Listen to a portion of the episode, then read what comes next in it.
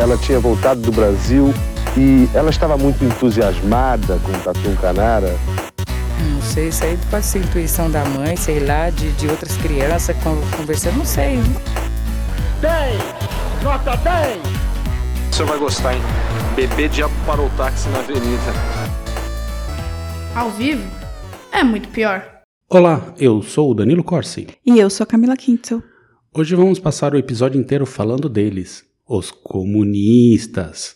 Vamos viajar para 1935 e descobrir que, por algumas horas, o Rio Grande do Norte teve um governo comunista, enquanto Recife e o Rio de Janeiro também tentaram um golpe de Estado. Hoje vamos falar da intentona comunista, quando um grupo de militares fizeram um levante para tentar derrubar Getúlio Vargas e, supostamente, instalar um governo vermelho.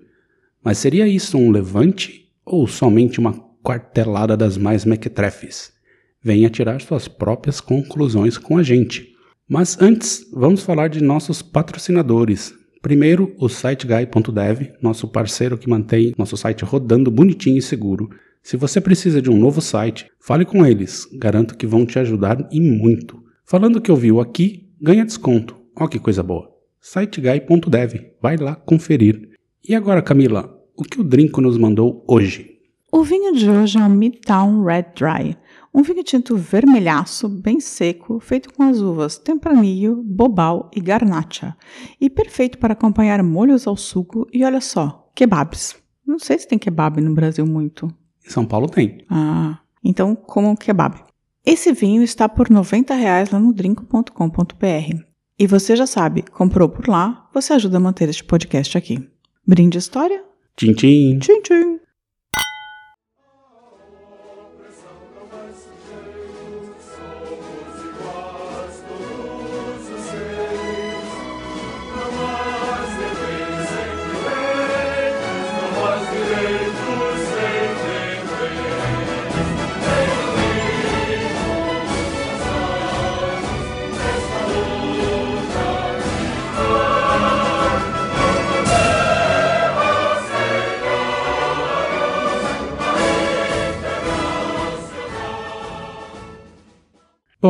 Mantendo a tradição, precisamos contextualizar toda a parada aqui. Ali, ainda no final dos anos 1910, a política café com leite era quem dava as cartas no Brasil.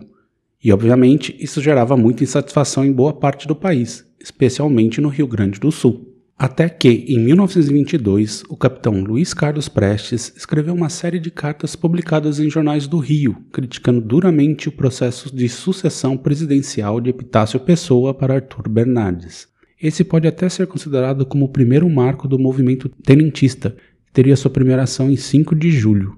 Um grupo de baixa patente, além de contestar as bases da República Velha, também estava inconformado com a demissão do Marechal Hermes da Fonseca da presidência do clube militar, e esse grupo resolveu agir. Ele lançou a chamada Revolta dos 18 do Forte de Copacabana, sob a liderança do capitão Euclides Hermes da Fonseca, filho do Marechal, onde 301 revoltosos se aquartelaram, mas sofreram bombardeios e foram se rendendo pouco a pouco. 28 resolveram marchar pela Avenida Atlântica, mas o grupo foi se dispersando, sobrando apenas 17, e um civil que se juntou. Todos eles acabaram atrás das grades. Eram os 301 de Esparta? 301 do Copacabana. Só que não deu certo. Não deu certo. Entendi. E esse foi o começo do tenentismo, que teve seu grande ponto alto na coluna Prestes, que vale um episódio só para ela, sob o comando de Luiz Carlos Prestes, que havia dado ignição ao movimento. E essa efervescência atingiu uma pequena ala das baixas patentes. E por incrível que pareça, sim, começou a existir uma ala esquerdista entre os militares. Militares vermelhos. Militares vermelhos. Melancias. Depois de Prestes ter se exilado na União Soviética no começo dos anos 30, após o golpe de Getúlio Vargas, um pequeno número de intelectuais e militares, entre os quais Francisco Mangabeira, Caio Prado Júnior e João Saldanha, começou a promover reuniões no Rio de Janeiro com o propósito de criar uma organização política capaz de dar suporte nacional às lutas populares que então se travavam. Lembrando que nessa época, tanto o Partido Nazista Brasileiro como o integralismo estavam bombando. Em março de 1935, com um manifesto lido por ninguém menos que Carlos Lacerda, é oficializada a criação de, da ANL, Aliança Nacional Libertadora, e Luiz Carlos Prestes foi aclamado como presidente de honra da organização. Em seu auge, a ANL chegou a ter mais de um milhão de filiados. Nada mal para um partido marxista no Brasil na época. Em abril de 1935, Prestes voltou clandestinamente ao Brasil, incumbido pela direção da Internacional Comunista, o Comintern, de promover um levante armado que instaurasse no país um governo nacional revolucionário, ele recebia a colaboração de um pequeno, mas experiente grupo de militantes estrangeiros, entre o qual se incluía sua mulher, a alemã Olga Benário. Prestes. Prestes. Mas Olga Benário. À medida que a ANL crescia, aumentava a tensão política no país, com frequente conflito de rua entre comunistas e integralistas. A gente até tem um episódio sobre a revoada das galinhas verdes. Sim, muito bom esse episódio. Eu gosto muito. No dia 5 de julho, a ANL promoveu manifestações públicas para comemorar o aniversário dos levantes tenentistas de 22 e 24. Nessa ocasião, contra a vontade de muitos dirigentes aliancistas, foi lido um manifesto de Prestes propondo a derrubada do governo e exigindo todo o poder à ANL. Vargas aproveitou a grande repercussão do manifesto para, com base na Lei de Segurança Nacional, promulgada em abril, ordenar o fechamento da organização. Estavam pedindo também, né? É, foram com sede ao pote, né? Uhum. Ganharam então força em seu interior né, da ANL os membros do Partido Comunista e os tenentes, dispostos a deflagrar um levante armado para depor o governo.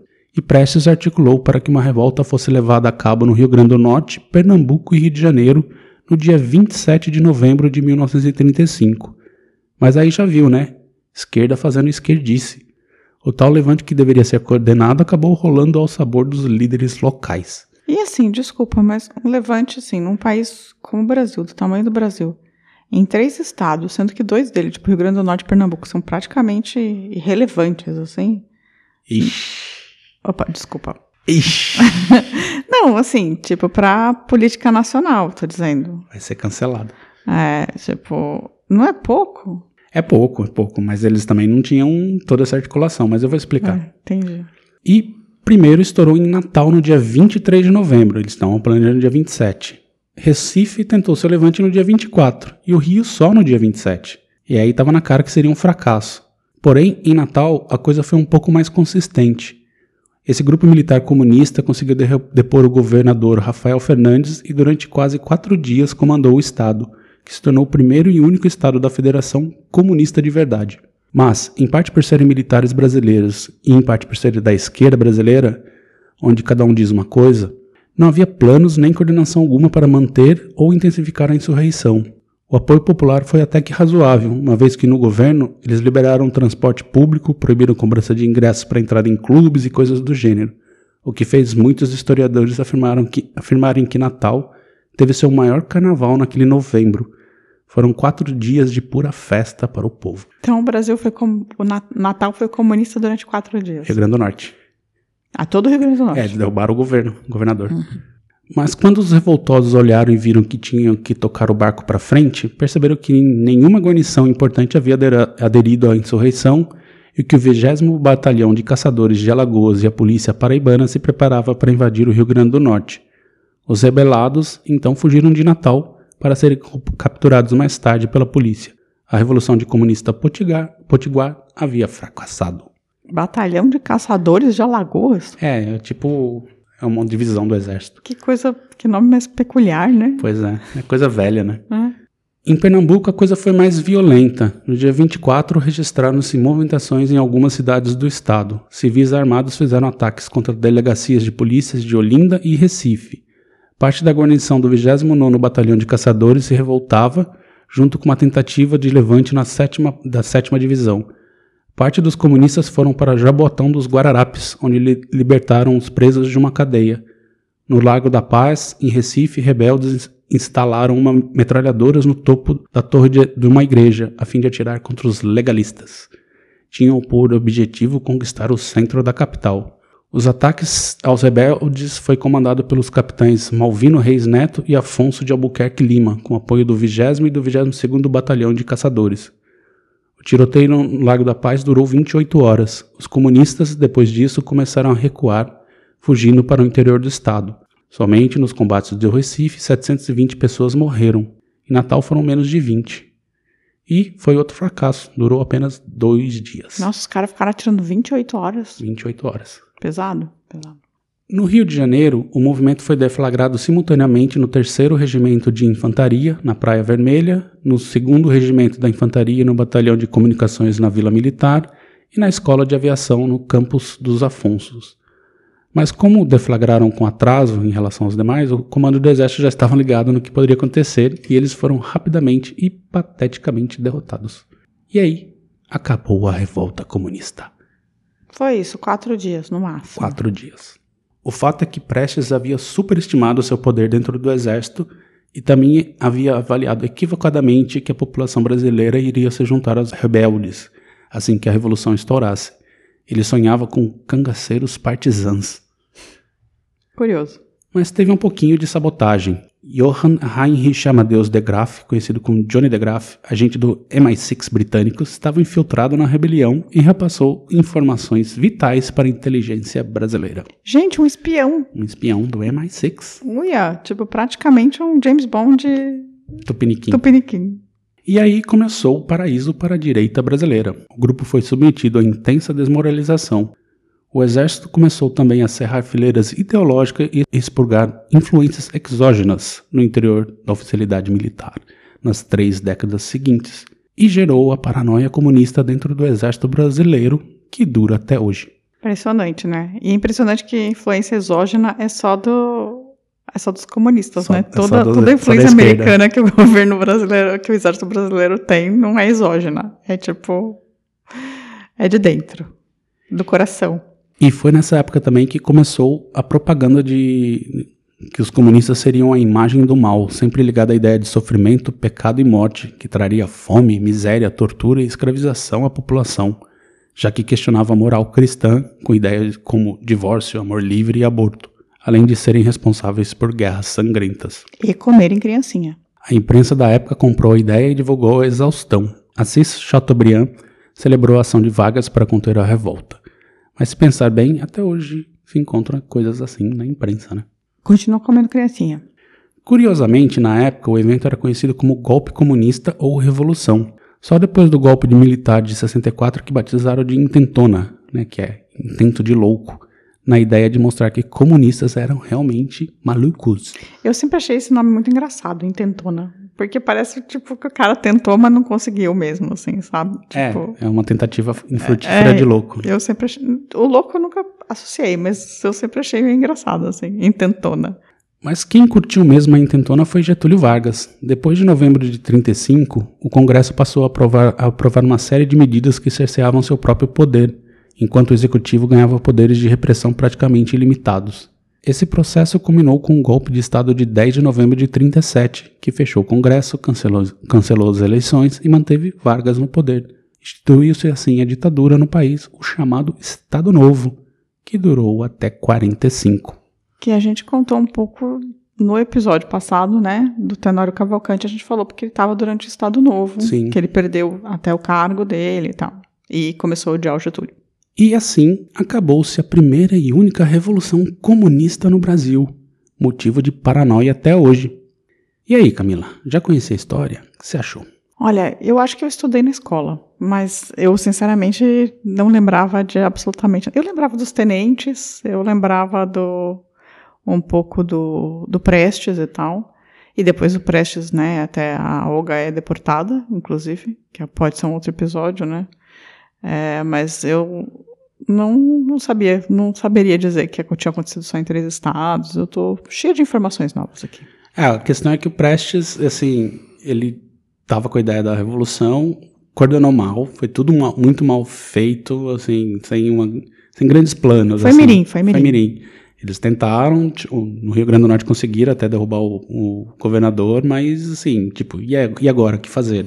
Assim, e eu vou te dizer, não tem chance nenhuma de uma revolução, assim, porque nem fosse, se fosse ainda Rio de Janeiro, São Paulo, que é, que é um estado relevante pro mais relevante, assim, Bahia, talvez, sabe, no Nordeste. É que, na verdade, assim, a ideia, pelo que eu entendi, a ideia era justamente isso, assim, eles dariam no Nordeste para espalhar pelo Brasil, porque aí eles contavam que a população ia Aderir. com- aderir, e aí eles poderiam ter esses partisanos, os, os, os cangaceiros partisanos, que o, Isso é delírio. o Vargas não conseguiria perseguir essas pessoas pelo interior do Nordeste, entendeu? Não, eu entendo, mas é um delírio, né? Tipo, um Completamente. pouco, assim, um pouco delirante, assim.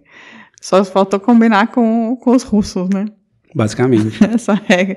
Mas enfim, eu acho que foi uma tentativa, assim. Eu sou contra golpes, eu sou contra golpes de qualquer tipo, é, inclusive esses comunistas. É, eu acho que o grande legado dessa, dessa, dessa, dessa revolução, né, dessa tentativa, foi essa paranoia que criou no exército brasileiro sobre o comunismo. né? É, o que é terrível, assim. Que dura até hoje, assim. A pessoa bebe nessa fonte aí de tipo, ah, nossa, eles vão derrubar o governo se deixarem e tal. E tipo, foi um- quase uma quartelada. Tem muitos relatos eu tô lendo sobre a festa, que foi carnaval.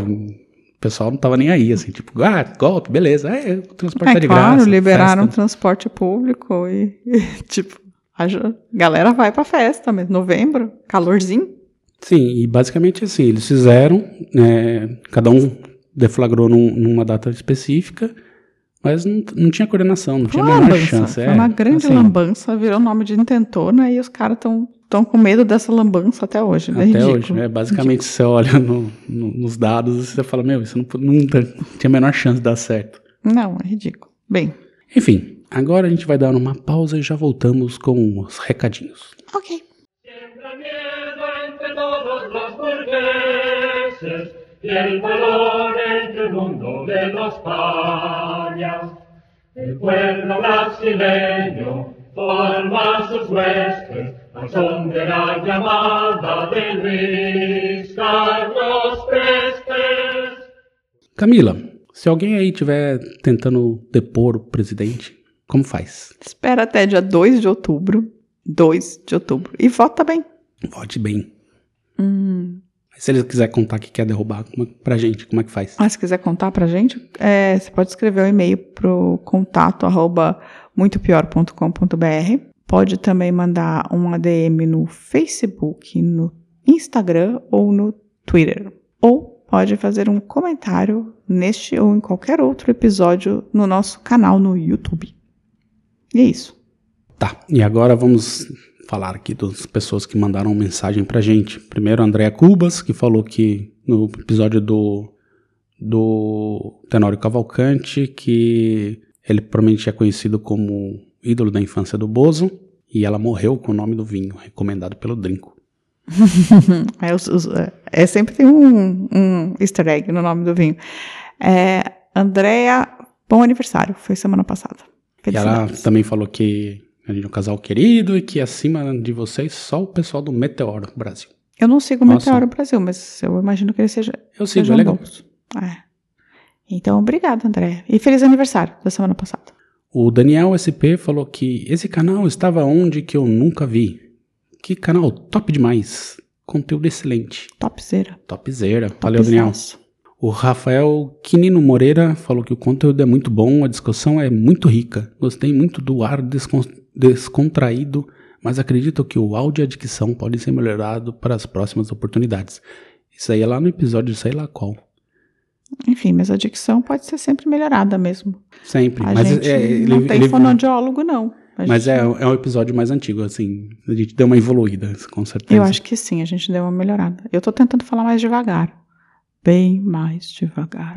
Lá no. Acho que foi no, no Instagram, o Rafa2532 ficou feliz que a gente voltou. Ótima escolha no- sobre o, o. Na verdade, ele comentou sobre o post que a gente fez sobre a Elisa Regina, que completou 40 anos, né? A gente. Ah, Tem um não foi episódio sobre episódio ela. da semana. Esse foi só um post chamando pra vocês ouvirem a história da Elis Regina. Mas agradecemos mesmo assim que você ficou feliz que a gente voltou, Rafael. Ou Ah. Rafa. E a Kassala falou que ela veio ali para dar tchau pro cidadão indignado no final.